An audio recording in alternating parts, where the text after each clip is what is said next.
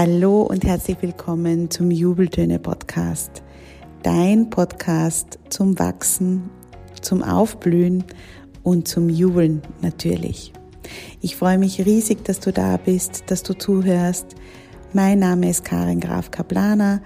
Ich bin Herausgeberin des Magazins Jubeltage und Gründerin der Jubeltage App und des Wildblüten Circles und ich freue mich einfach sehr, dass wir gemeinsam ein bisschen Zeit verbringen werden.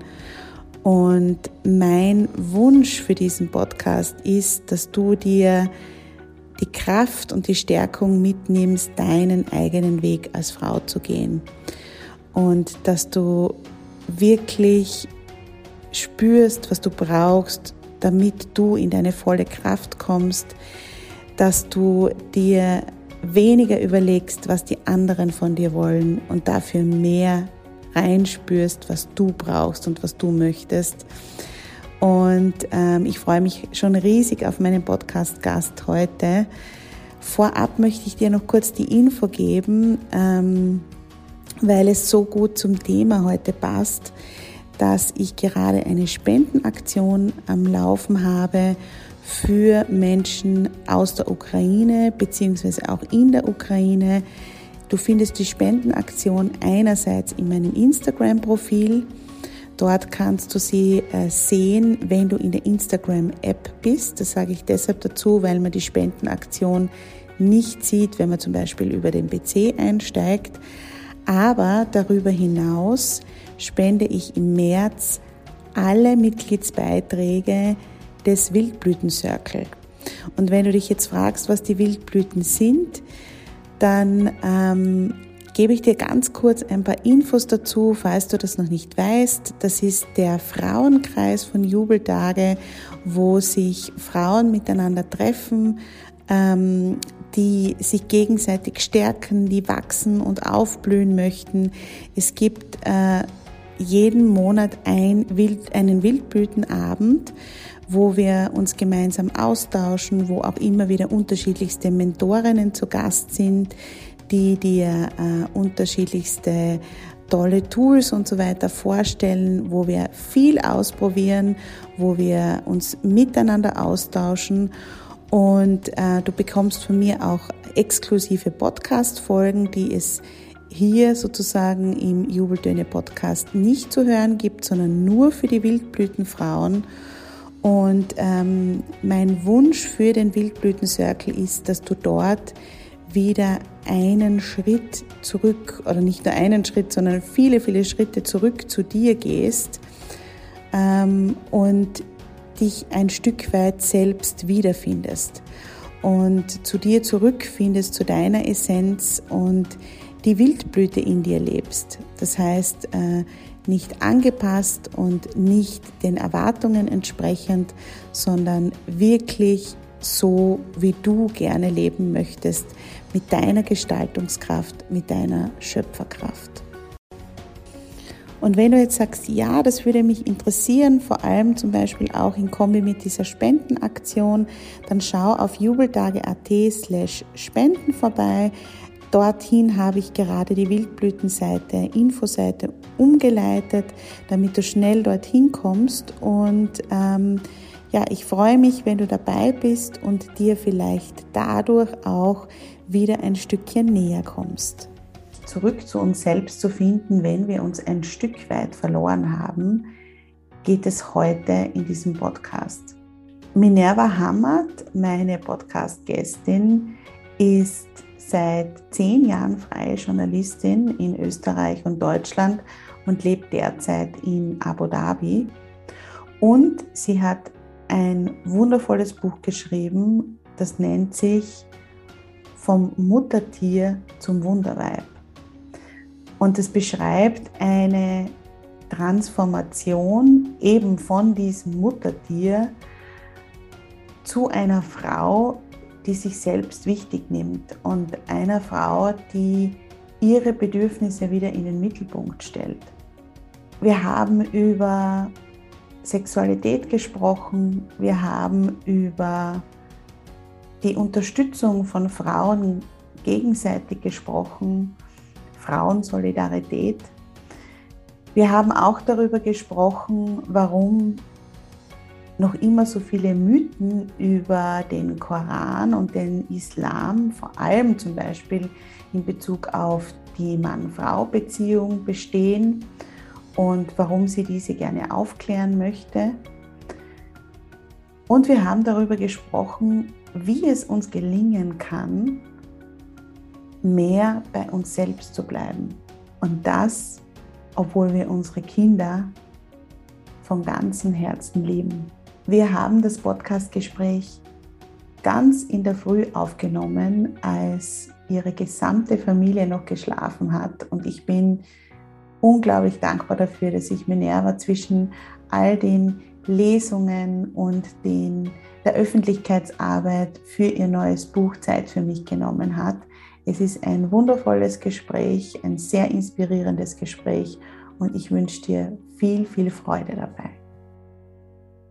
Ja, hallo liebe Minerva. Ähm, du bist der erste oder die erste Podcast-Gästin, die ich zweimal im Jubeltöne-Podcast habe. Danke für die Einladung. Ich fühle mich sehr geehrt.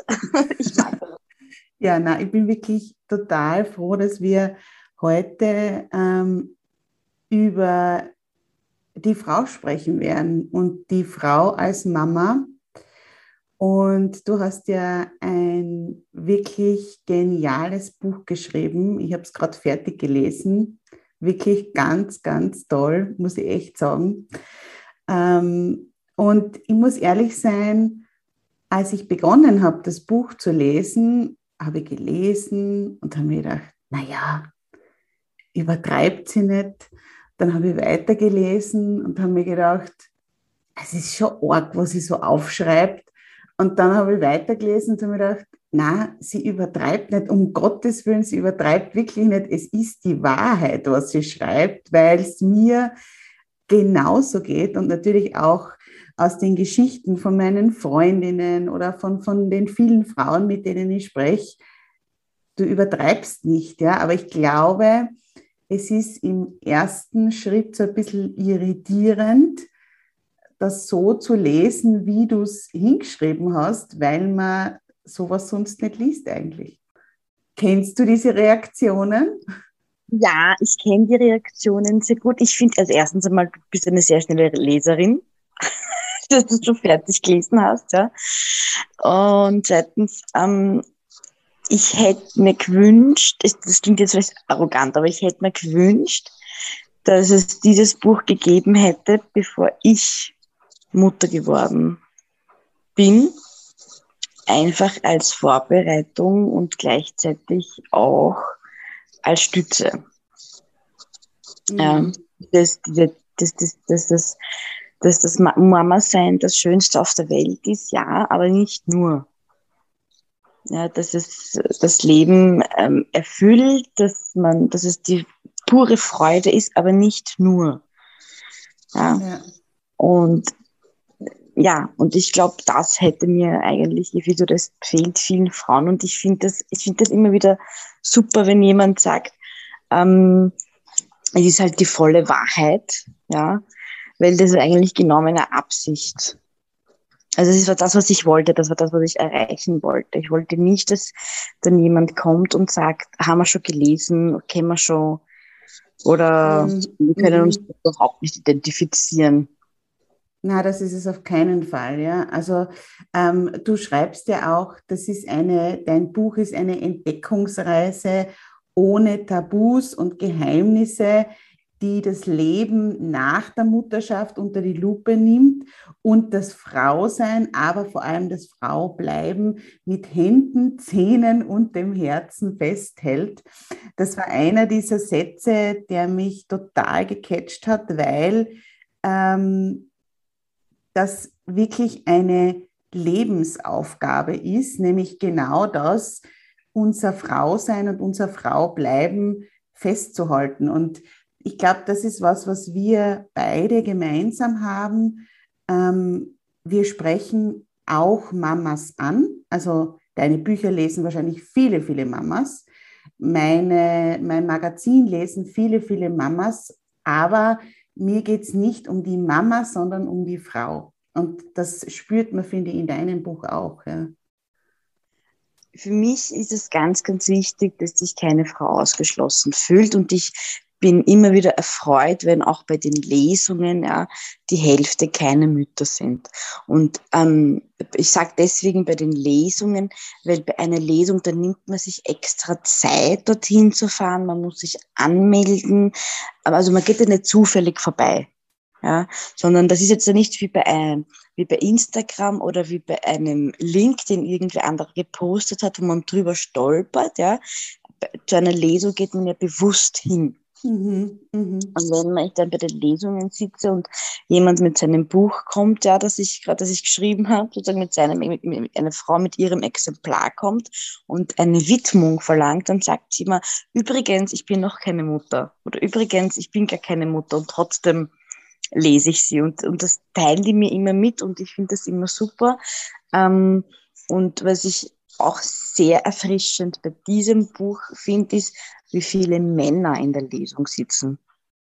Mhm, also ich hatte schon zwei Lesungen, aber äh, das ist jetzt so jetzt gesehen nicht viel, aber ähm, es sind beim, beim, beim ersten Buch waren nicht so viele Männer dabei. Diesmal sind irrsinnig viele Männer dabei, auch was, den, was, das, was das Feedback betrifft via E-Mail.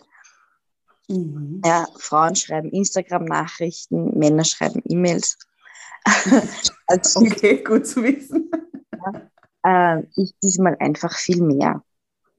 Und was schreiben die Männer? Also der eine hat, das habe ich gestern geschrieben, das hat mich sehr berührt. Er ist seit zehn Jahren verheiratet mit seiner Frau. Sie haben zwei Kinder und er weiß aber, dass sie noch nie einen Orgasmus hatte, während, also während sie miteinander sozusagen schlafen. Ähm, und das hat sie ihm auch offen gesagt. Also sie hat da nichts vorgetäuscht oder irgendwie so getan, als ob.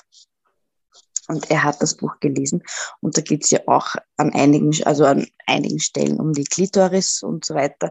Und ähm, er hat sie dann gefragt, ob es daran lag, ja. Und sie hat dann ja gesagt. Mhm. Weil, und sie hat sich zehn Jahre lang nicht getraut, ihm das zu sagen. Ja, und sie haben dann ein bisschen umdisponiert, sozusagen. Mhm. Er hat sich dann jetzt ein bisschen mehr ins Zeug gelegt und äh, auch die, die äußere Klitoris stimuliert und sie auch. Also die haben das irgendwie dann beide gemacht währenddessen abwechselnd. Und sie hatte tatsächlich ihren ersten Orgasmus mit ihm sozusagen währenddessen. Und ich denke mal, wenn mir jemand sowas, wenn der Mann mir sowas schreibt, ja, weil sie kannte mich ja vorher gar nicht, finde ich auch sehr, das ist für mich was Neues, ja. Und da habe ich mir gedacht, mir so wurscht, ob das Buch ein Bestseller wird oder nicht. Mir so wurscht, wie das Buch, was das Buch sozusagen macht. Es hatte eine einen Orgasmus. Ja. da muss man wirklich auf, auf gut Wienerisch sagen, beim Reden kommen die Leute zusammen. Ne? Also wenn man darüber redet, ähm, das sieht man ja auch äh, bei diesem Paar, dann äh, ja, dann können sich solche Leidensgeschichten auflösen und äh, ja, weil das ist ja für beide Seiten nicht angenehm, wenn er weiß, äh, für sie ist es nicht schön oder, oder sie, sie hat halt diese Gefühle nicht und ähm, sie denkt sich immer, sie will ihm aber nicht das Gefühl geben, dass er irgendwie ein Versager ist oder wie er immer oder keine Ahnung. Und ja, jetzt haben die aufgrund deines Buches miteinander geredet, sozusagen. Und äh, es ist so was Schönes rausgekommen. Das ist schon extrem toll. Ja, ja ähm, ich habe sehr, sehr spannend gefunden, dass du, du bist ja praktizierende und sichtbare Muslime. Und äh, du nimmst, aber muss ich schon sagen, den Islam und den Koran teilweise schon sehr auseinander und klärst auf über einige Mythen auf. Ja. Ähm, ist dir das auch sehr, also für mich als weiße Frau ist das natürlich total spannend, ja, weil ähm, ja, ich kenne natürlich nur das, was in unserer äh, westlichen Gesellschaft darüber erzählt wird. Und war dir das auch ein sehr, sehr großes Anliegen oder ist das einfach ähm, aufgrund sozusagen ähm, ja, deiner deiner Kultur und so weiter, dass das, dass das eingeflossen ist. Weil das wird dir jetzt nicht unbedingt so, wie soll ich sagen, ähm, ich würde jetzt nicht sagen, äh, ja, angesehen sein, über den Koran sozusagen äh, zu sprechen und was da wirklich stimmt und was nicht, oder? Ja, na. Also ich muss auch sagen, ich bin keine Theologin. Na. Ich habe mich aber sehr mit meiner Religion auseinandergesetzt. Ähm, einfach für mich, weil ich das ja lebe, sozusagen. Und ich wollte einfach mit ein paar Mythen aufräumen, die ja sowieso vorkommen, vor allem wenn es um den, um, um, um den Sex geht oder eben dort irgendwas, was zu Themen, die zwischen Mann und Frau sind, ähm, bin ich übrigens aufgewachsen wie du. Also ich bin mit beiden Narrativen aufgewachsen. Ja.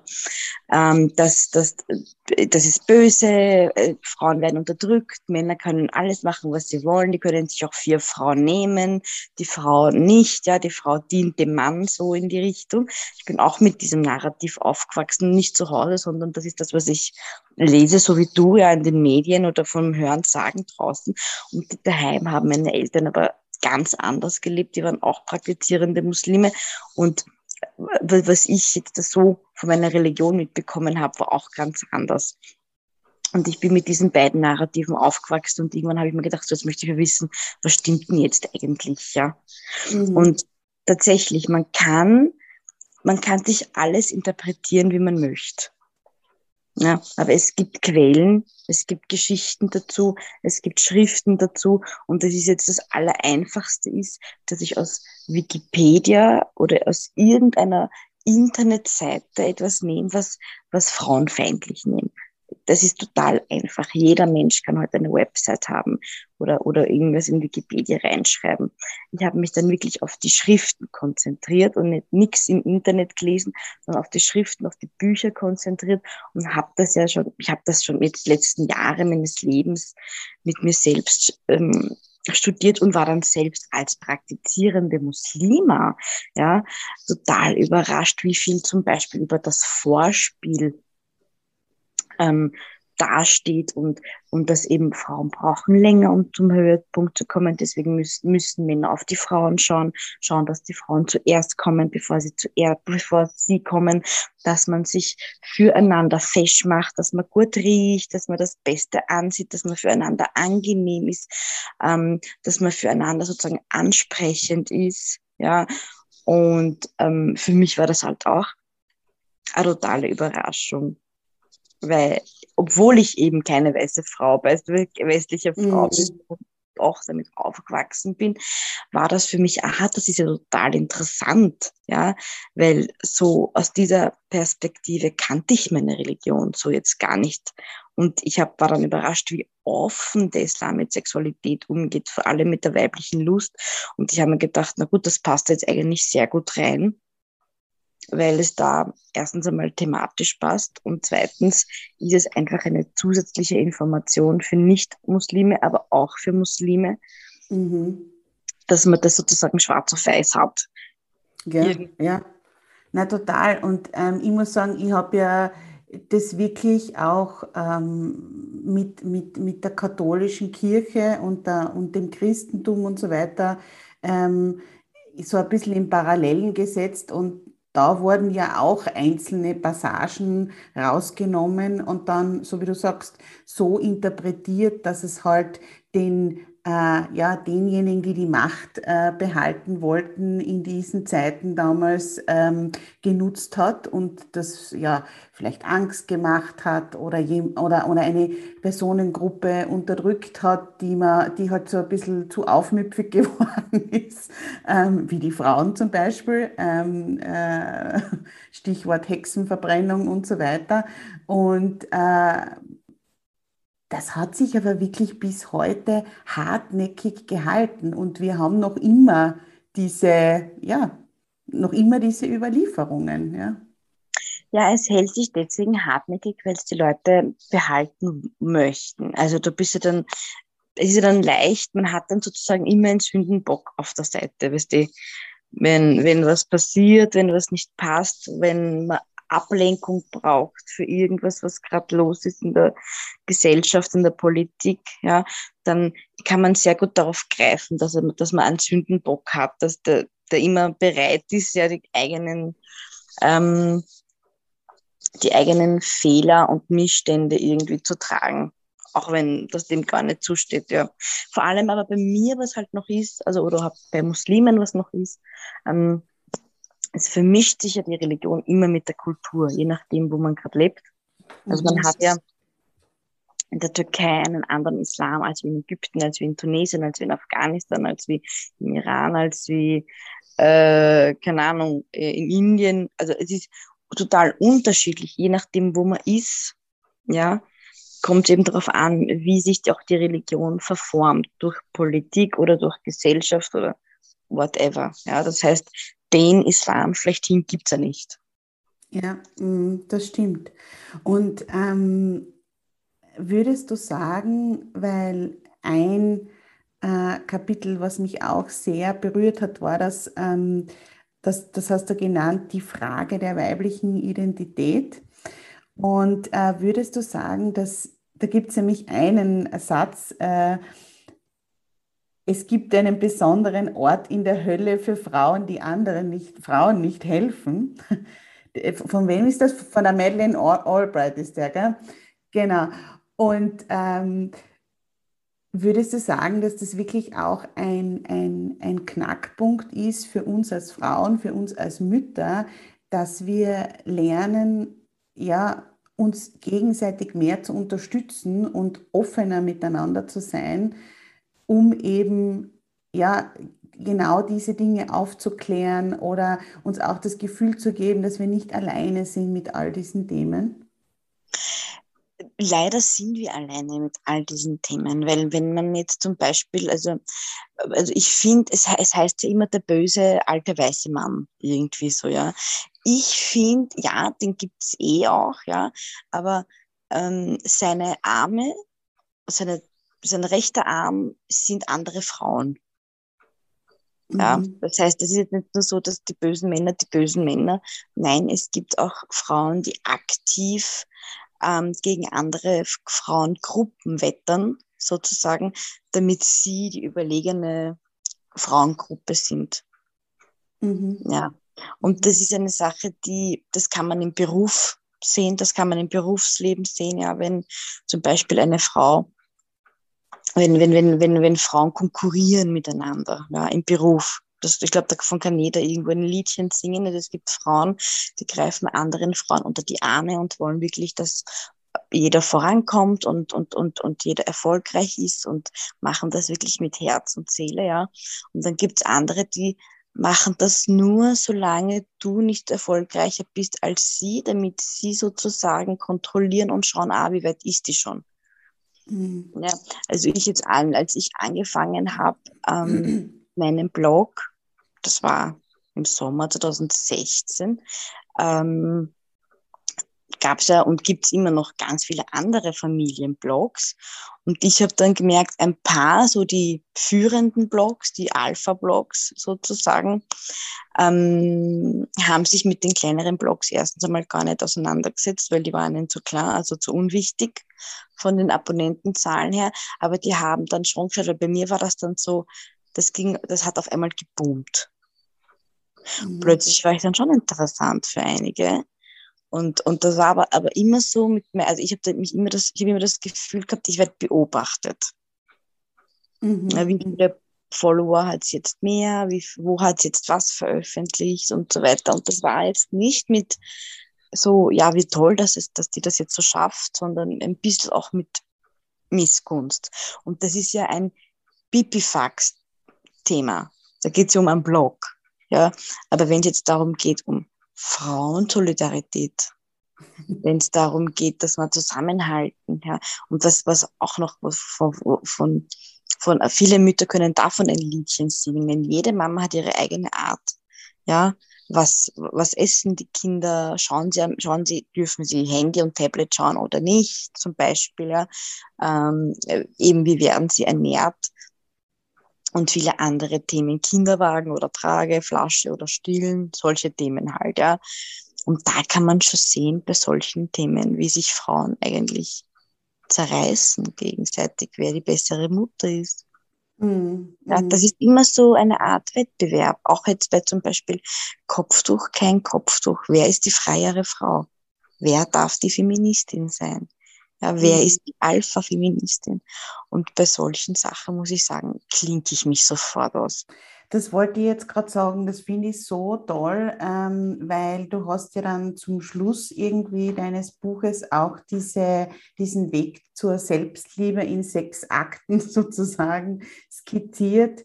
Und ähm,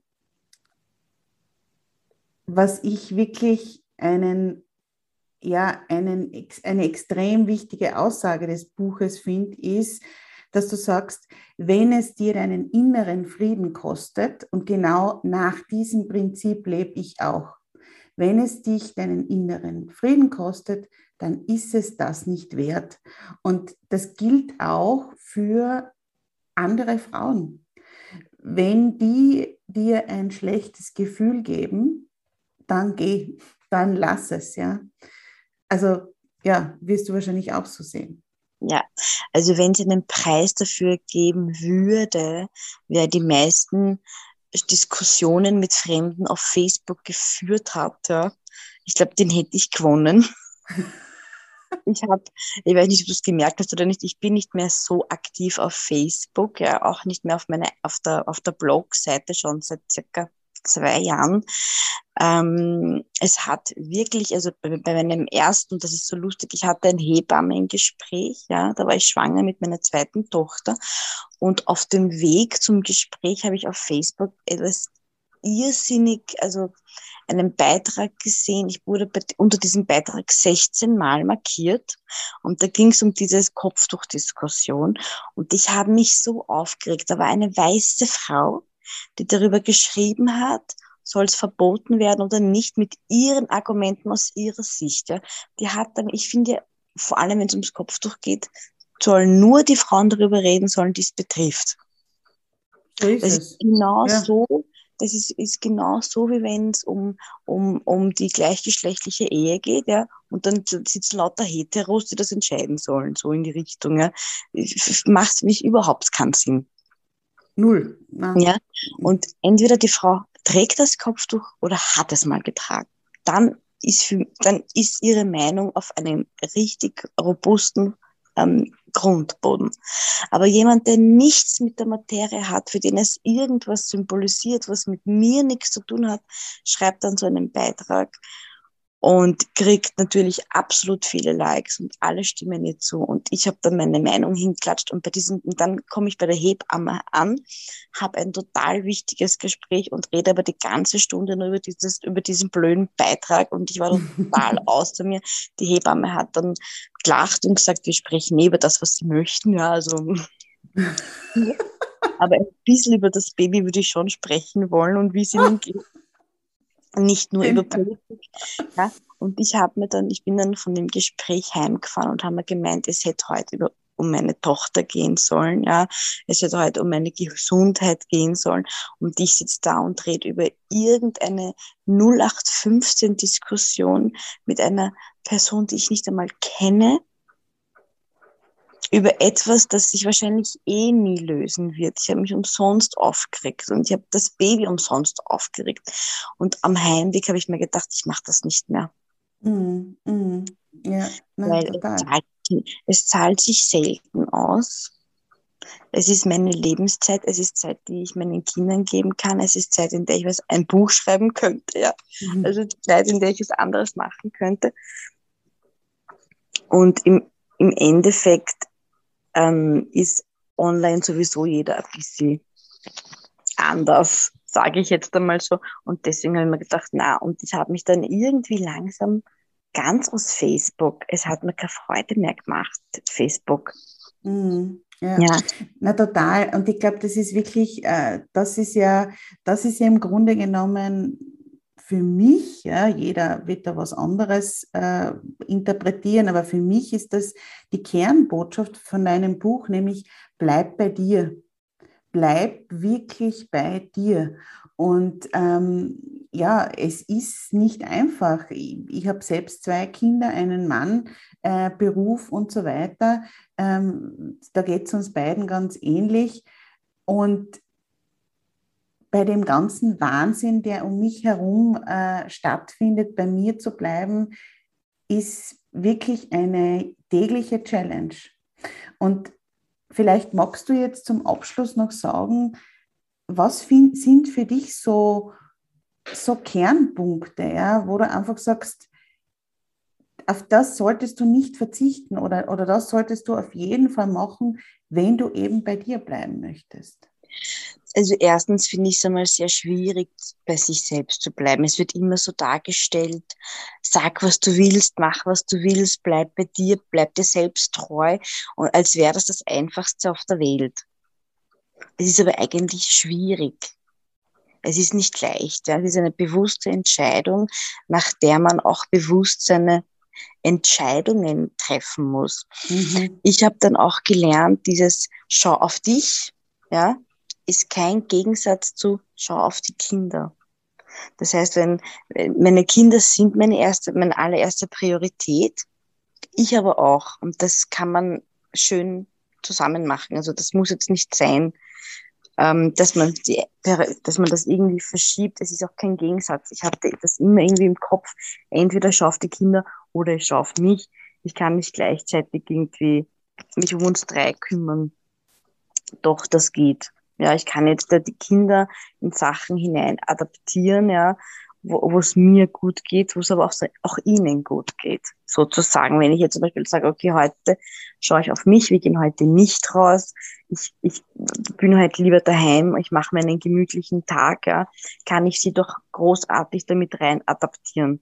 Ja, dass ich sage, wir machen, ich, heute ist es gemütlich für uns alle, heute darf jeder macht, zu Hause machen, was ihm gerade Spaß macht. Ja. Mache es heute gemütlich zu Hause für uns alle. Das ist jetzt ein Bibifax, ein Beispiel, aber das kann man noch auf andere Ebenen adaptieren. Ich habe mir abgewöhnt, ein schlechtes Gewissen zu haben, wenn ich ohne Kinder unterwegs bin. Mhm. Es sind diese Dinge, diese einfachen Dinge, wo immer, wenn ich das Gefühl habe, mir geht's nicht gut, warum geht's mir nicht gut, meine Kinder sind bei meiner Mama, ich habe jetzt Spaß, darf ich das überhaupt noch haben, diesen Spaß? Dieses schlechte Gewissen. Ne? Schlechte Gewissen. Dann ähm, rufe ich einmal an, Mama, ist alles okay? Ja. Gehst du auf die Nerven? Nein. Passt alles. Wir haben den besten Spaß unseres Lebens, ja. Und dann lege ich auf und denke mir so, jetzt bin ich dran mit dem Spaß meines Lebens, ja. Ihnen geht's gut, die Mama ist nicht überfordert, im Gegenteil, ihr macht Spaß. Dann muss ich, ich habe sogar ein schlechtes Gewissen, wenn sie mit ihrem Papa sind. Mhm. Also jetzt ist es sozusagen die Reihe. Ich bin jetzt nur ein paar Wochen in Wien und er ist mitgekommen, damit er auf die Kinder aufpasst. Das war so abgemacht und trotzdem habe ich ein schlechtes Gewissen. Obwohl ihr das eigentlich vorher ganz klar besprochen habt und das sozusagen der Deal war, ne? Obwohl er der Vater ist. Ja, also das, du sagst es, ja wo er der Vater der Kinder ist und ich rufe dann auch bei ihm an und sag, ist alles okay? Und er, und er fragt immer, warum rufst du ständig an? Also es ist doch okay, wir werden es überleben. Und, und das muss man halt eben lernen, dass man, dass, dass dieses auf sich selbst schauen, was Gutes ist, es ist nicht egoistisch, man braucht es. Und es bringt nichts, wenn man ein schlechtes Gewissen hat, dann bringt einen die ein, bringen einem diese ein, zwei Stunden nichts, weil man ja nicht zur Ruhe gekommen ist im Kopf. Das stimmt, ja. Aber das ist wahrscheinlich immer regelmäßige Übung, ne? weil beim ersten Mal denkst du, du stirbst tausend Tode, lass die Kinder zu Hause und machst irgend, gehst auf, genau, gehst auf einen Drink oder was auch immer und denkst dir, um Gottes Willen, ich bin die größte Rabenmutter aller Zeiten. Und ähm, beim fünften oder zehnten Mal, wo es die Kinder und der Mann oder die Mutter überlebt haben, ähm, geht es schon leichter. Ja. Genau.